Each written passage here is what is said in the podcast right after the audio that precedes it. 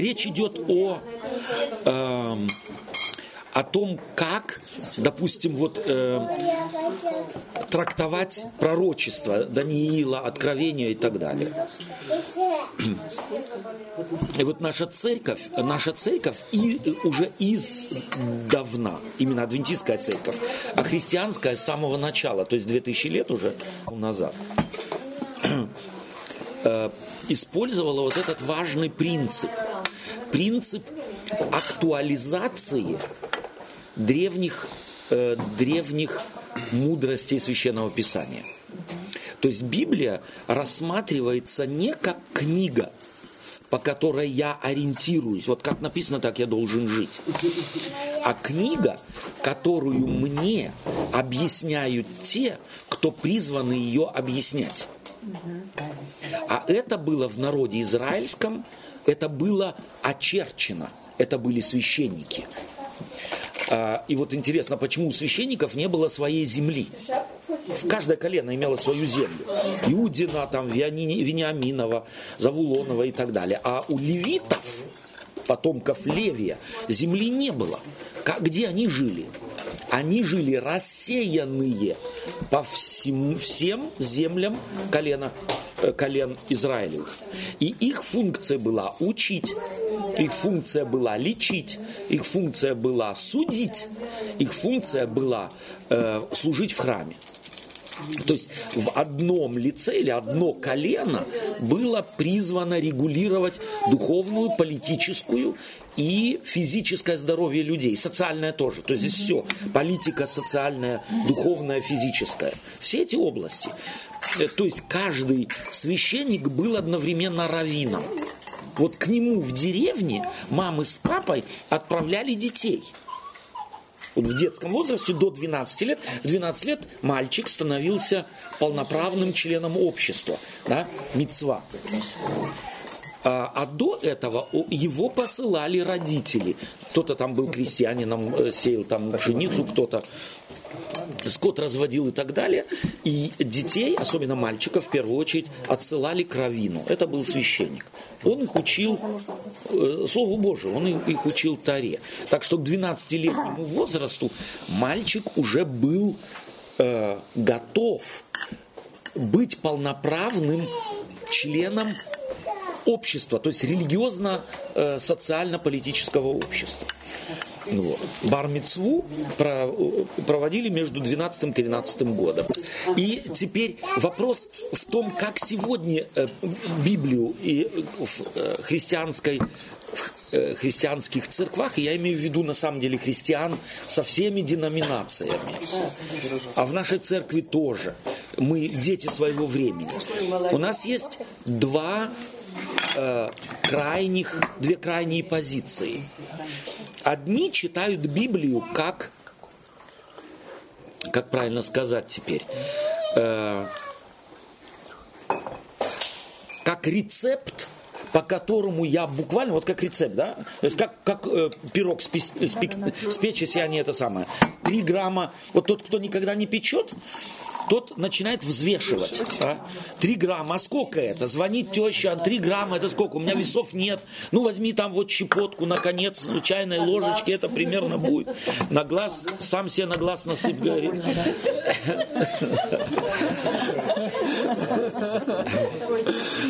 То есть, то есть, на самом деле тот, кто никогда профессионально этим не занимается, занимается буквалистикой. А тот, кто занимается э, профессионально, печеньем, допустим, блинов и так далее, тому и не надо ничего, ему ни весов не надо, ему ни мензурки не надо, ему ни стаканов ничего не надо. Он делает на глаз и делает все вкусно и правильно. Так вот, так вот те, кто никогда в профессиональный уровень не выросли, они так и остаются э, буквоедами. То есть они на самом деле на э, вот этих на этих э, своих духовных весах отвешивают, сколько грамм, чего сантиметрами мерят и так далее. И отсюда у нас в христианских церквах два крыла. Одни консервативные люди. Собственно говоря, это неверное даже, э, оно распространенное слово. Два. Три крыла не бывает. Два. Э, Середняки. Это, э, это так, так называемые фундаменталисты. То есть это люди, которые в христианстве читают Библию так, как мусульмане читают Коран.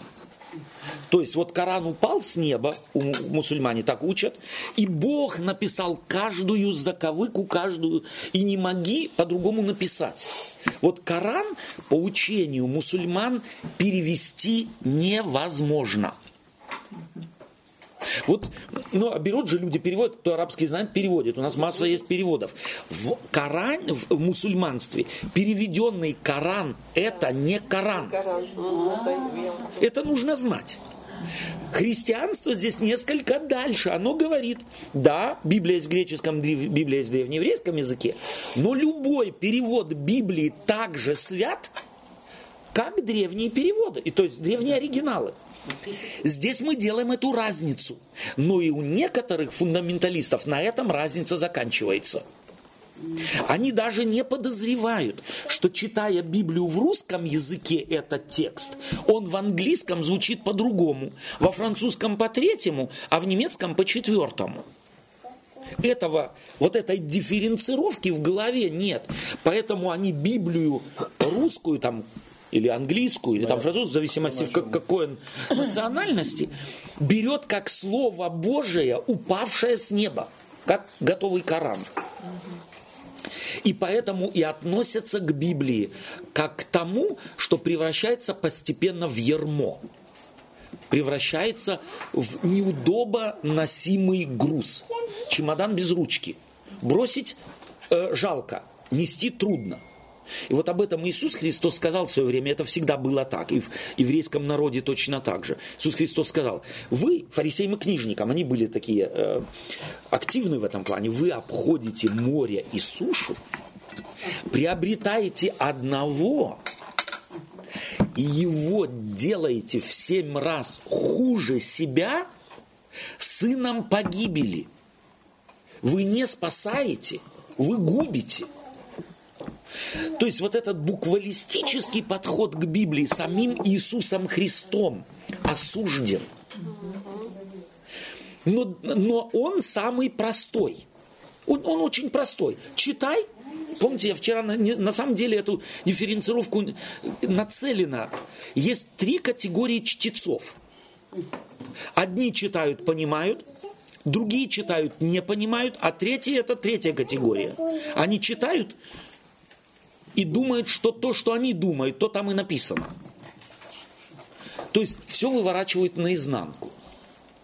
И поэтому э, хри, христианская церковь, она испокон веку э, свое, свой подход к Библии трактовала. Библию мы можем и должны понимать в связи с ситуацией, в которой мы находимся сегодня. А чтобы трактовать Библию в связи с ситуацией, в которой мы находимся сегодня, мы должны ее понять в той ситуации, в которой она была написана. То есть я не могу читать и брать и сказать, вот здесь написано, так делай. У нас на самом деле в христианстве есть люди, которые живут Библией как? Вот Библия меня учит. Как? Я утром встал, на вскид открыл, прочитал, это вот и есть, что Бог мне сегодня хочет сказать. Вот дурдома большего быть не может. Тогда мы к Библии относимся как к магическому э, книги какой-то, которая только потому, что я читаю, уже меня спасает. Это ворожба, это колдовство, это магия. Э, это мистическое отношение к Библии, будто Библия сама является по себе чем-то, что на меня влияет. Вот некоторые люди Библию носят в кармане, потому что думают, что это спасет. А? Вот у меня, есть, у меня преподаватель один был, он был во время Второй мировой войны на фронте, Библию маленькую носил в кармане, и действительно осколок, он ее носил по сегодня, то есть, то есть уже умер теперь, ее всегда нам показывал. Каждой новой, новой группе студентов он показывал эту Библию с осколком, э, пробитая, но не до конца. Она его спасла. Э, и у него примерно такое отношение к Библии было. То есть вот Библию читать можешь не читать, но носить носи. Да. Так это получается, как мы вначале говорили про вот эти все э, э получилось, типа опыт. Совершенно верно. Вот. Это Совершенно получается, верно. тогда будет момент, я открыл. Это суеверие. Да, это получается принцип один и тот же остается. Один и тот же, только на священном писании. Да, да, Там на чаинке или на кошке или на ведре или еще на чем-нибудь, а здесь на священном писании. И эта Библия отрицает испокон веку. Не сами э, фолианты древних текстов святы. И не буквы в них святы, а идея, теология в них вложена. Это свято. То есть та мысль, которую Бог дал пророкам, и Он ее записал в своем языке, в своей культуре, в своей ситуации. И вот только тогда мы можем его правильно понять, когда мы его в ситуации поняли и поняли принцип. Попробую на простом примере это объяснить. Вот помни день субботний. Для адвентистов седьмого дня самый простой пример, по моим представлениям, но и самый рискованный. Но я рискну. Помни день субботний. Заповедь. Обратите внимание, что нигде в Библии нет предписаний, как заповедь эту соблюдать. Как ее помнить? Вот как? И это мудрость, которую не являет ни одна священная книга – вот если бы пророк был глуп, а так как он был пророк, он не мог быть глупым. В этом-то его мудрость, что он не стал записывать, соблюдается заповедь вот так, вот так, вот так, вот так, вот так. А он оставил, не комментируя. И вот это чаще всего нам никто не говорит, а может говорят, мы не слышим что заповеди, все 10 заповедей, и в принципе в Библии-то их больше принципов, они даны, чтобы регулировать нормальную жизнь. Вот люди живут, они не регулируют жизнь во время войны. Они не регулируют жизнь во время потопа. Они не регулируют жизнь во время землетрясения. Они не регулируют жизнь, если у кого-то инфаркт случился. Они не регулируют жизнь, если кто-то ногу сломал. Не регулируют заповеди регулируют нормальную бесконфликтную жизнь. Но если я попал в конфликт ли глобальный, или частный, ли, попал в какую-то экстраординарную ситуацию, то там я должен руководствоваться не законом, а принципом. Люби Господа, Бога твоего, всем сердцем твоим и всей душой твою, и ближнего твоего, как самого себя. Если вот мы через это очки, которые уже тогда Моисей отдел народу израильскому, чтобы они через эти очки, люби Господа Бога твоего всем сердцем твоим, всей душой твоей, и ближнего твоего, как самого себя, чтобы ты через эти очки читал Библию. И интерпретировал ее. И вот я, суббота для меня свята. Ну, свята. Я утром встал, как всегда, нормальная жизнь. Женой там позавтракал с детьми, пошел на богослужение. Иду домой, захожу в фойе дома там или как, в подъезд дома, и бабушка со своим внуком тащит э, э, этот, э, какую-нибудь софу на третий этаж. Нет, я регулирует, регулирует здесь заповедь мое поведение. Нет. Нет. Нет. Что регулирует? Принцип. Принцип какой? Возлюби. Возлюби Господа Бога твоего всем сердцем твоим, всей душой. И ближнего твоего, как самого себя. Тащил бы ты в среду эту софу сам, и кто-то зашел бы и тебе не помог. Как, что бы ты о нем подумал? Плохо. Плохо, по минимуму. Вот не забудь, что если ты в субботу заходишь в подъезд, и соседка твоя тащит что-то тяжелое, или сосед, или кто его знает, Надо кто, помочь. возьми, забудь заповедь возьми и помоги. Это простой пример, который... Не, не забудь другую заповедь. Совершенно верно. И это показывает приоритеты заповеди. Какую заповедь, какой заповеди я в какой ситуации отдаю приоритет. В нормальной жизни я отдаю заповеди приоритет. Вот вопрос, убивать можно? Нет. Но если к тебе ты, лезет и хочет изнасиловать твою жену, твоих детей, и это, ты можешь обороняться? Должен обороняться? Да. Я, ну, Какая заповедь функционирует? Возлюби Господа Бога твоего всем сердцем и, и ближнего твоего, твою жену в первую очередь, а потом уже этого, э, это самое, попробуй с ним на, на так сказать, э, на уровне вербальном решить, а если нет, ты должен встать между тобой, твоей женой, твоими детьми и защищать их всеми возможными методами и способами. Иначе ты не выполнил твой долг отца, мужа, э, э мужчины. Человек. Человека. Ты должен заступиться за слабого. Да. И если даже это не твоя жена, не твои, э, и не твои родственники, а ты просто видишь на улице, пристают к женщине, э, к девушке и это самое, ты должен вступиться и, несмотря ни на что, сделать, чтобы ты защитил слабого. И здесь заповедь, смотри, только не убей не функционирует.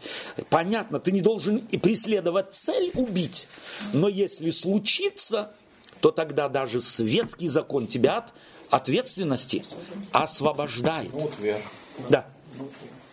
Так и вот эти нюансы изложения законов, они сегодня во всех демократических государствах регулируют взаимоотношения между людьми.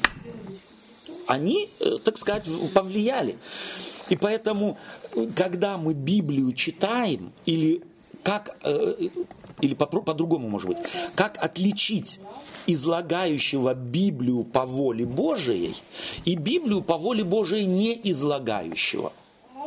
Очень, в принципе, просто. Тот, кто излагает Библию буквалистически, не учитывая ситуации, не учитывая нюансов и не учитывая э, момента, в котором находится церковь, он или еще кто-то, тот подгибает Библию под себя. Тот ее подгоняет.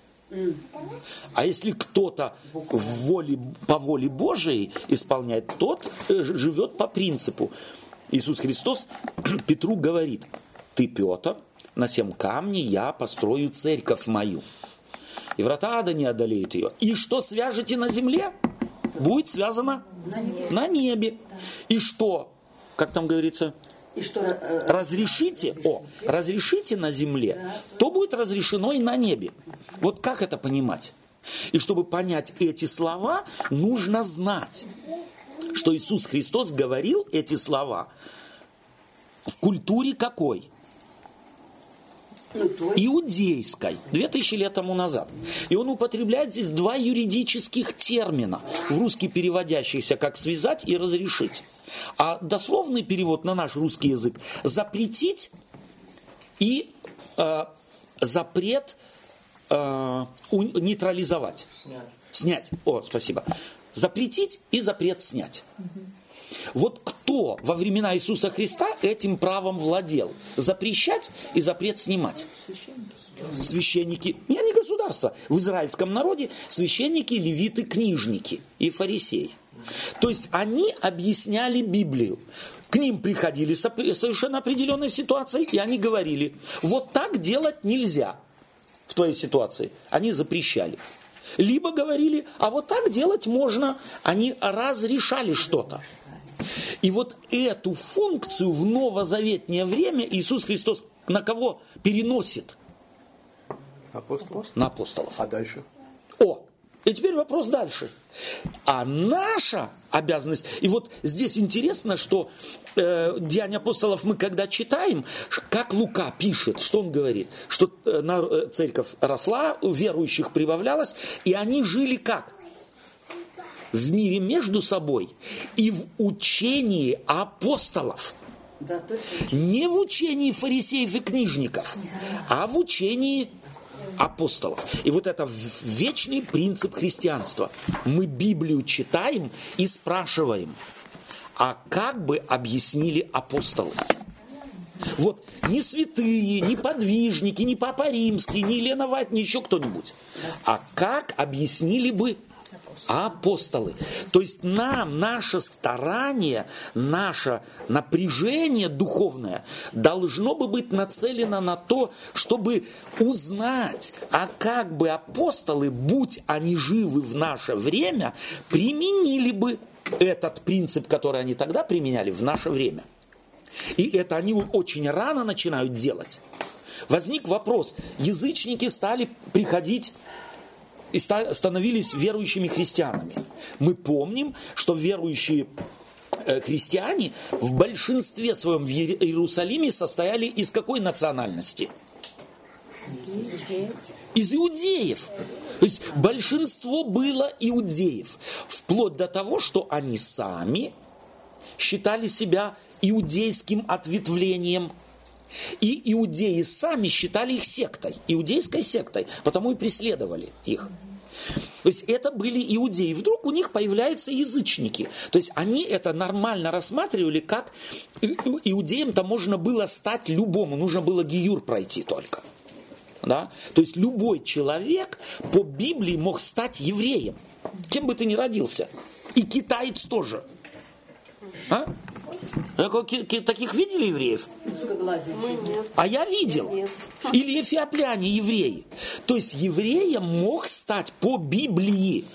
Каждый по пятикнижию Моисея. Нужно было только пройти гиюр. То есть ты должен был быть научен всем законам Тары.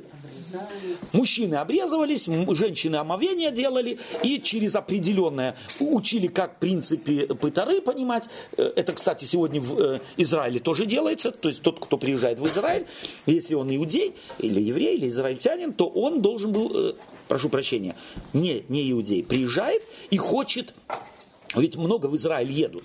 По какому принципу? У меня прабабушка была еврейка. А я вот в, в, э, в Иерусалиме был, иду, и мальчик там у Нуда кипу носит. И по-русски. Папа, не хочу, мне жарко. Один, потерпи, пока мама получит справку, что она еврейка. Да? То есть это чисто политическая цель. А э, на самом деле, и вот э, апостол Павел объясняет – очень важный принцип. Не тот иудей, кто по наружности таков, а тот, кто по сердцу, внутренне таков. Вот этот принцип и применяется в новоапостольской церкви или в христианской церкви, в церкви э, Нового Завета. То есть все проходят гиюр, что это значит? Я крещение принимаю. А перед крещением я чуть-чуть учусь, как понимать Библию, как читать, где и как функционирует Библия. И вот когда э, это стало в, ветхой, э, в э, первоапостольской церкви происходить, то у них возник вопрос, так, хорошо, мы же Христу следуем, а у нас есть э, греки, есть там римляне, есть там сирийцы, ассирийцы и так далее. Что с ними делать? Требовать от них обрезания или не требовать? Должны они гиюр проходить вот по традиции как? И апостолы собираются на первый синод и говорят, минимум какой? Верят в Иисуса Христа, не крадут, не едят удавленины и, и, и в блуде не участвуют. Все. Остальное пусть живут, как живут. И говорят, ибо, и будьте здравы, ибо закон читается у них каждую субботу. А это указывает, что первоапостольская церковь собиралась где? В синагоге. То есть они берут и минимум абсолютный, то есть ситуация изменилась, если бы это было еще сто лет раньше такое, то есть Христос не пришел, апостолов не было бы, то они, это вопрос возник бы вообще? Не возник. Почему? Потому что он с ветхих времен отрегулирован. Теперь наступает новая ситуация. И не забудем, они читают Танах. Они читают Ветхий Завет, то есть то, что читал Исаия, Иеремия, Иезекииля, Неемия и так далее, что читал Иоанн Креститель, то и они читают. Кто это они? Апостолы, христиане. Угу. То они читают. То есть, что иудеи читают, то и читают христиане. Что у иудеев фундамент, то и у христиан. Но хри... ничего нового. Но христиане или христианские лидеры, апостолы, на которых Иисус Христос переносит право толкования священного писания, они им объясняют и говорят, вот этот минимум. Они берут принцип Ветхого Завета, преломляют в ситуацию, в которой находятся сейчас верующие, и говорят, вот наши рамки. Интересно, если вы посмотрите, допустим, апостол Павел это формулирует, и это делается регулярно. Он проповедует и организовывает новые церкви, но через время какая у него потребность появляется? Вот кто вспомнит, кто подумает в рамках нашего сейчас разговора, какая у апостола Павла появляется потребность. у него появляется потребность вернуться в Иерусалим. И отчет кому дать? Петру и Якову. Апостолам. Отчитаться, сказать, я вот так делаю. Что вы скажете? Они одабривают, и он уходит. Что произошло? Согласовал. согласовал. Он пришел к тем, на кого положено право толковать Библию. Толковать Слово Божие. А потом он в своих писаниях говорит, братья одобрили мое служение. То есть это важно, что на самом деле вот эта нагрузка, это стремление и эти усилия испокон веку церковь прилагает. Но мы, начиная где-то с 16 16 нет, а, 16-17 столетия, протестантизм, под влиянием нарастающего значит, эпохи, она постепенно э, нарастала эпохи просвещения. Думаем, что каждый, кто читать умеет, тот и имеет право излагать. Естественно, этого права за- забрать мы ни у кого не можем. Но и было бы в духе Библии, я изложил что-то, я понимаю что-то, а потом прийти к тем, кого церковь выбирает и дает им право толковать Библию. Но в демократическом обществе, вот мы хотим того или нет, наша церковь э, или христианская церковь является детем своего времени. А так как мы живем не в монархическо-патриархальном строе, то себя вправе толковать Библию считает каждый. Кто, еще раз подчеркиваю, извиняюсь, кто читать умо- может. Но мы сегодня знаем, и это сегодня, кстати, подчеркивают не э, специалисты не библейского изложения, а просто, то есть не богословы, а люди, э, ученые, которые говорят, вот у нас в 20 столетие отличалось тем, что там в цивилизованных странах была одна важная цель, которую мы к концу 20 века, начале 21 века, она закончилась. Эта цель достигнута. Мы каждого научили не только читать, но еще и писать. А тот, кто научился читать и писать, иногда за словами текста не видит. Как за деревьями кое-кто леса. То есть читать надо еще и уметь. Понимаете? То есть даже я приводил это уже в узком кругу, этот пример, по-моему, в церкви. Мы сказку о красной шапочке рассказываем детям и внукам, но ее не понимаем. Мы думаем, что если я прочитал, наизусть рассказал, то я и понял. В чем смысл красной шапочки? Она любит бабушку. Она любит бабушку. Хорошая. Нам надо любить бабушку. Ради этого рассказывалась сказка? Нет. Нет. Добро Ради чего она рассказывалась? Добро побеждает зло в конце. О, добро побеждает зло. Так? А, а кто добр? А кто добр в этой сказке? Охотники. Убили. Они недобрые. Они же убили волка. А волк съел бабушку. Это Да. пропаганда мести-то получается. Как он- Фактически, да, фактически сказка о красной шапочке невероятно мудрая. Она христианская. Она говорит и учит, зло злом, насилием не побеждается. Охотники не лучше волка. Но это может объяснить и должен объяснить папа с мамой, когда рассказывают красную шапочку дедушке, э, э, внукам, и, и- да, иногда дедушке тоже, э, внукам и детям.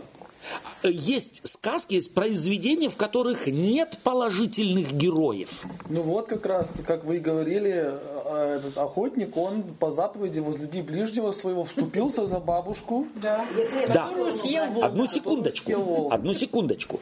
Это, это изложение заповеди не вообще как принцип.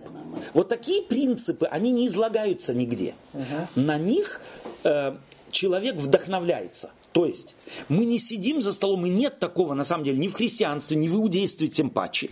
Нет такого, такого комитета, который садится и разрабатывает, вспоминает, какие бы вывихи могли бы в жизни вообще случиться. И на эти вывихи всем советы, как поступать. Кого топором убить, кого вилами заколоть, а кого граблями поогреть. Нету такого. То есть вот это заступиться, это исключительная ситуация. И эту исключительную, в этой исключительной ситуации, попав Олег, Олег решает, как он будет защищаться и как он выйдет из ситуации. А попала Лена туда, о, я сегодня не, не сказал э, Вика, да? Э, Лена в эту ситуацию, она уже по-другому будет решать, явно уже мужчина и женщина по-другому будут решать проблему. Но они решат в соответствии с ситуацией правильно, так, как они это решили. Здесь нету норм. А вот сказки рассказываются, чтобы выяснить норму. Не чтобы научить, как спасать бабушку, а как, э, как понимать нормы, какие есть нормы, или какая есть ценность. И вот главная ценность этой сказки в том, зло злом не побеждается. Потому в этой сказке усиливается зло охотников. Чем? Они распарывают брюхо, вытаскивают бабушку, а туда что бросают? Камни. Камни. Еще зашивают и бросают. Ну, это один из вариантов народных. Нет, сегодня это я первый раз слышу такое. Я знаю, что достали, бабушка веселая, все веселятся. Читала камни. Камни, да. Это мне вопрос вот там. Да, я сейчас закончу, ты не забудь свой вопрос. То есть, вот Камни зашивают, он с камнями. С камнями его бросает это. Перевод, скорее всего, немецкий, потому что изначально самая русская сказка, я такое тоже не слышала. Что... Бабушка Дело в том, что это сказка немецкая, род Кепхен. Может быть, русские переводчики, они это Более гуманитарно. более гуманно. А почему? Они сказки не поняли, скорее всего. Даже и переводчики, то есть те, кто литературой занимается, не обязательно могут литературой обходиться. Это что же? То есть если я печатаю книги, это не значит, что я книги понимаю. Понимаете? Если я пеку пирожки, то это не значит, что я диетолог. Да. И если я кому-то перевязал пальчик здесь и пальчик там, это не значит, что я хирург. Да? И даже если я э, профессиональная э, ны- медбрат или медсестра, это не значит, что я хирург. Хотя в исключительных случаях Если нужно, то, то нету хирурга, и ты решишься делать. Но опять, когда в исключительных в исключительных ситуациях. То бишь, а если есть хирург рядом, не моги. Не моги. мысли не возникнет. Ты в первую очередь должен спросить, есть ли хирург, прежде чем э, скальпель доставать или столовый нож и резать кому чего-то. Да. А мы же сразу операция на мозги. А нам мы сразу операцию на мозги делаем. То есть вот это принцип Библии. Кому или кого, кто в церкви призван учить излагать. А кто? А кто? Это духовные лидеры. Это того, кого церковь выбирает. Это пресвитеры, это пасторы э, и это так далее, же тоже- евангелисты и так Ну, далее. это же тоже хирург хирургу разница. Естественно, супер, Вот. супер. У меня вопрос. Да. Я не понимаю Да. Данилу девятую, седьмую главу. Я пришел к вам или пришел еще кто знает кому. Да. И разница, вот одни группа, вы одно говорите, другой тут просто другое. Да. И Супер. И вот теперь что делать? И ты хороший пример привел. Хирург хирургу рознь. Зубной врач зубному врачу рознь. Да? А кто лучше выявляется все равно? Теперь, теперь, кто из нас к первому попавшему хирургу идет и говорит, режь меня, даже если э, э, э, э, мне несчастную родинку там где-то на спине хотели вырезать, и то я минимум к двум пошел. У одного показался, у другого показался. А потом- третий сказал, не надо. а третий сказал, не надо, да. То есть, точно так же и здесь. Но Библия всегда предполагает так, называемую, так называемое единение церкви. То есть не спор двух. Вот интересно, что в Иудее тоже был Гилель и был Шама. Шамай. А, Два учителя, на которых как два столба. И фактически один фундаменталист, а другой э, либерал, сказали бы мы сегодня. То есть мы называем это прогрессивным христианством, прогрессивным богословием. Простой пример, чтобы понять эту разницу. Приходит язычник к Шамаю и говорит ему, «А расскажи мне твою религию, и если ты сможешь меня убедить э, в преимуществе твоей религии еврейской перед другой, пока я стою на одной ноге, то я тогда становлюсь евреем. Он на него выругался и сказал, пошел вон. Пошел он к Гилелю. А Гилель сказал, возлюби Господа Бога твоего всем сердцем твоим, всей душой ближнего твоего, как самого себя. Все остальное приложение толкования к главному. Иди и учись. Вот эту мудрость сказал Иисус Христос. Главное, и вот, Ищите Царство Божие. да, главное, возлюби Господа Бога твоего всем сердцем твоим, всей душой твоего ближнего твоего, как самого себя. Все остальное приложение или толкование к этому принципу. И вот когда я слышу, один излагает Даниила 7,9 так, а другой излагает так, то у меня есть мерило. Чувствую я, что он Бога любит и людей любит. Или он доктрину любит, догмы любит и историю любит. Чего он любит? И вот когда я чувствую, что человек людей любит, а не доктрину и историю, значит он Бога любит. А этот принцип тоже в Библии прописан. А апостолом Иаковом. Как ты говоришь, что ты любишь Бога, которого не видишь, если брата, которого видишь, ненавидишь? Это критерий. Если кто-то объясняет Библию, но ты не чувствуешь, что он любит людей. Все может быть мудро, может быть умно и так закручено, что ух.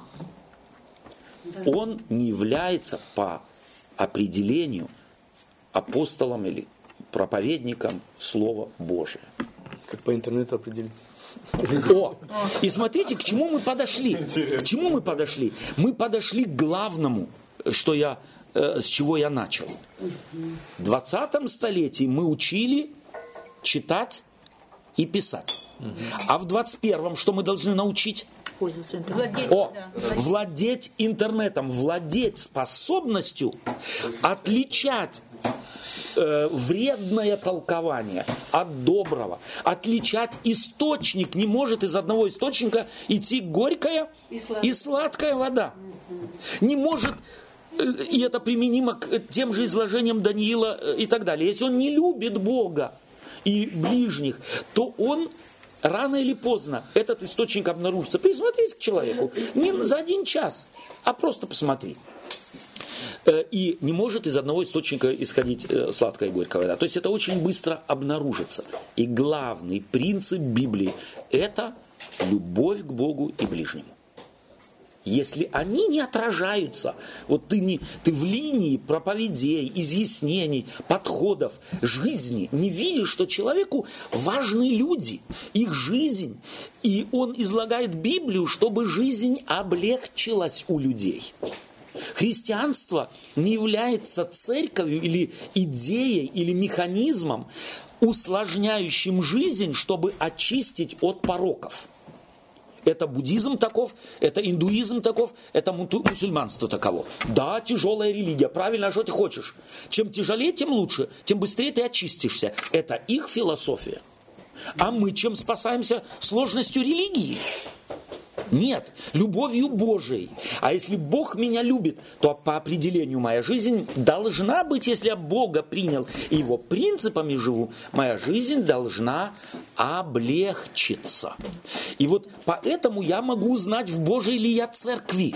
Не потому, чему она учит и к чему призывает, бы- а к тому, легче мне здесь, как человеку, в межчеловеческих взаимоотношениях, по отношению к Богу, то есть весь комплекс, морально, нравственно, социально-политический. И мы фактически подходим к политике. То есть облегчается моя жизнь или она усугубляется. Я начинаю бояться чего-то. Я не знаю, сделать мне так, сделать мне так. Я и у этого спросил, и у того спросил, и у того спросил. А уверенности Нет. нуль. Тогда я в секту попал. Либо я вообще мозги не напрягаю. Я отдал всю компетенцию принима- принятия решений в моей жизни какой-нибудь элите По течению. по течению. Все, и контрастный пример это свидетели Иеговы. Там уже в фойе нужно не только шляпу, но и мозги отдать. А так реально как? Заслужить. А реально так. Выучи, что тебе сказали. И это правда. Не напрягай мозги и не, за- и не моги задавать вопросов. Вот там, где нельзя вопросы задавать, ставить под сомнение авторитеты, там не может быть Духа Божия. Павла ставили под, под вопрос? Петра ставили? Иисуса Христа. Обиделся Иисус Христос хоть один раз за то, что его ставили под вопрос и сомневались? Нет. Это нормальное явление. Сомнение является спасительным механизмом, который Бог вложил в каждого человека. Сомнение. Покупаешь ты автомобиль, с чего ты начинаешь? Тебе продадут все. Сомнения. Покупаешь ты хлеб, с чего начинаешь? Сомнения. Приезжаешь в другую страну, чего ты не... Все ново, с чего ты начинаешь? С сомнения. И сомнение фактически спасает. Первое, чего меня научили, приехав, когда я приехал в Германию. Не покупай ничего с первого раза и не подписывай. Жди. Лучше не сделай, чем сделай. Сомневайся. И этому меня должны были в моей, э, так сказать, практике после совка научить, заставить меня научиться. Отто, научись сомневаться. Не хватай первое попавшееся. Первое, что розово выглядит и очень легко кажется – сомневайся, лучше отложи, лучше сравни, лучше еще раз спроси, лучше по времени, нежели проглотишь духовную пилюлю, а она тебе мозги повернет на, наизнанку, вывернет. Это принцип христианства, а фактически хри, принцип, который Моисей начал народу своему прививать еще три с половиной, почти четыре тысячи лет тому назад.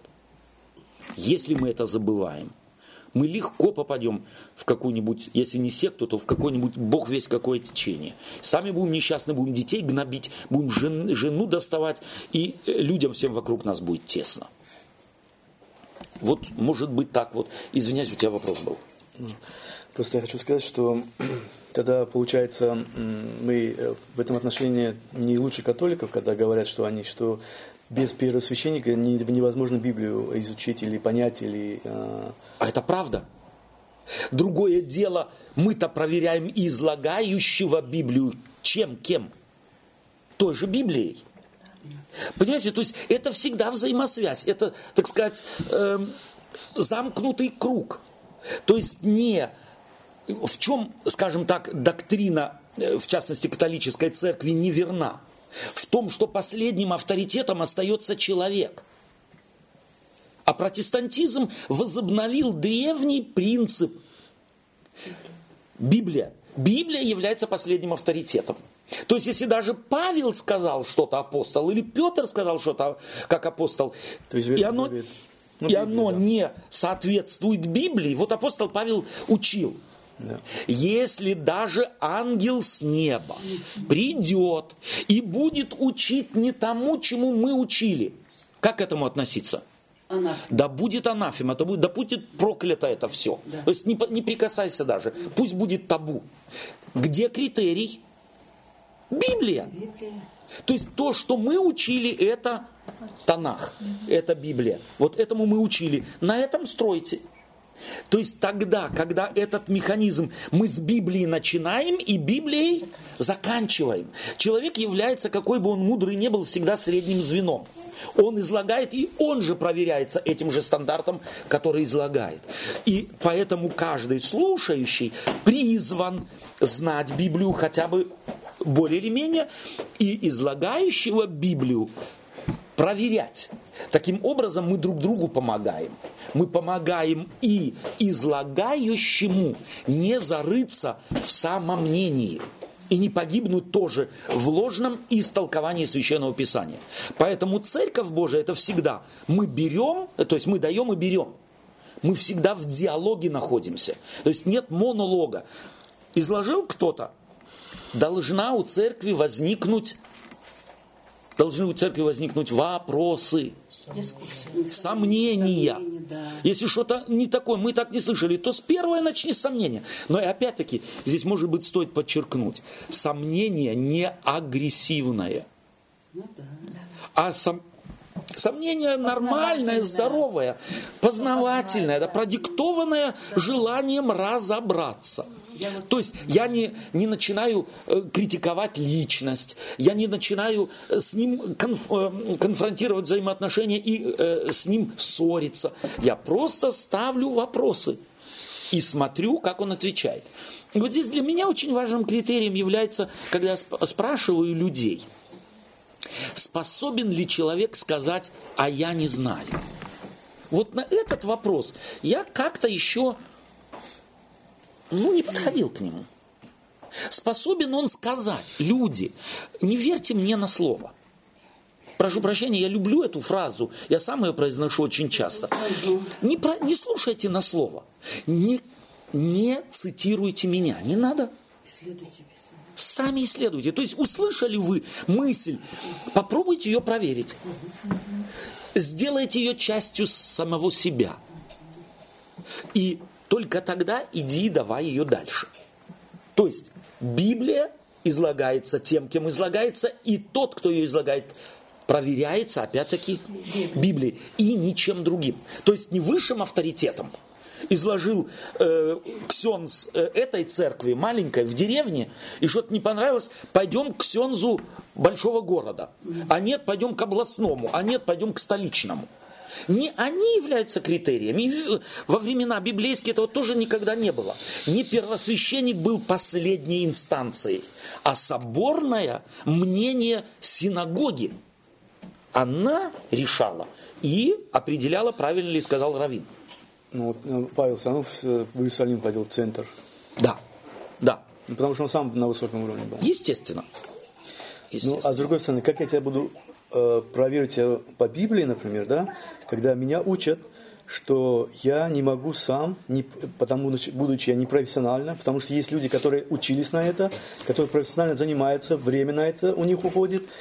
И э, как я могу тебе, допустим, э, э, как бы сказать, обоснованно как бы, из Библии доводы какие-то тебе говорить, если меня учат, что я без профессионала не могу обойтись. Кто тебя этому учит? Но есть такое мнение, по крайней мере, что, что, эм, что э, у человека в изучении, кто изучает Библию, должен быть человек, который э, помогал бы как бы понять эту Библию. Который Вначале да. профессионально этим занимается, эксперт. Вначале да. Вначале, Это точно да. так же, когда ты начинаешь. Нужно тебе. Вот смотри, простой пример. Представь себе, тебе 7 лет. Да. Вот ты да, вырос, и тебе нужно букварь выучить. Где ты его быстрее выучишь? В первом классе с тетей Марией э, э, Васильевной? Или дома? Или, может быть, сам сядешь и будешь букварь изучать. Да. Вот посади ребенка и дай ему букварь и скажи, научись читать. Со всеми научится ребенок? Нет. Почему? Научится.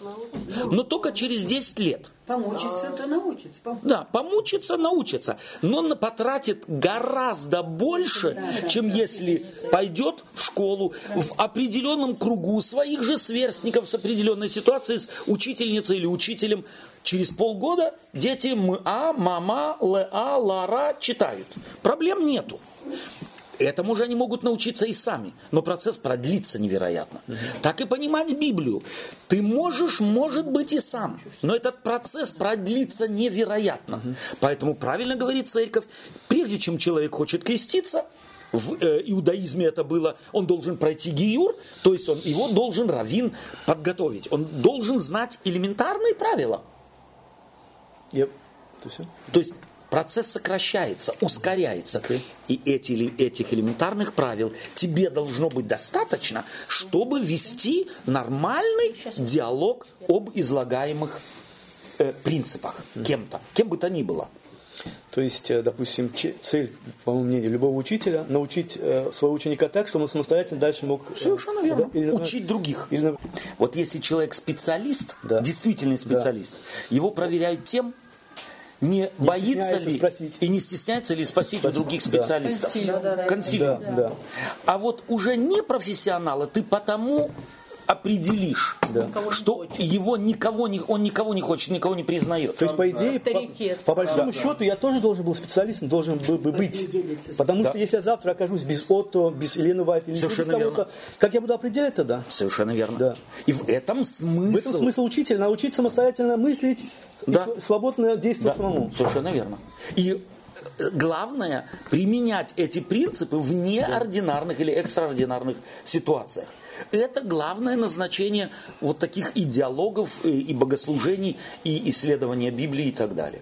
То есть научить применять, то есть не, лови- не дать человеку рыбку, а научить его эту рыбку ловить.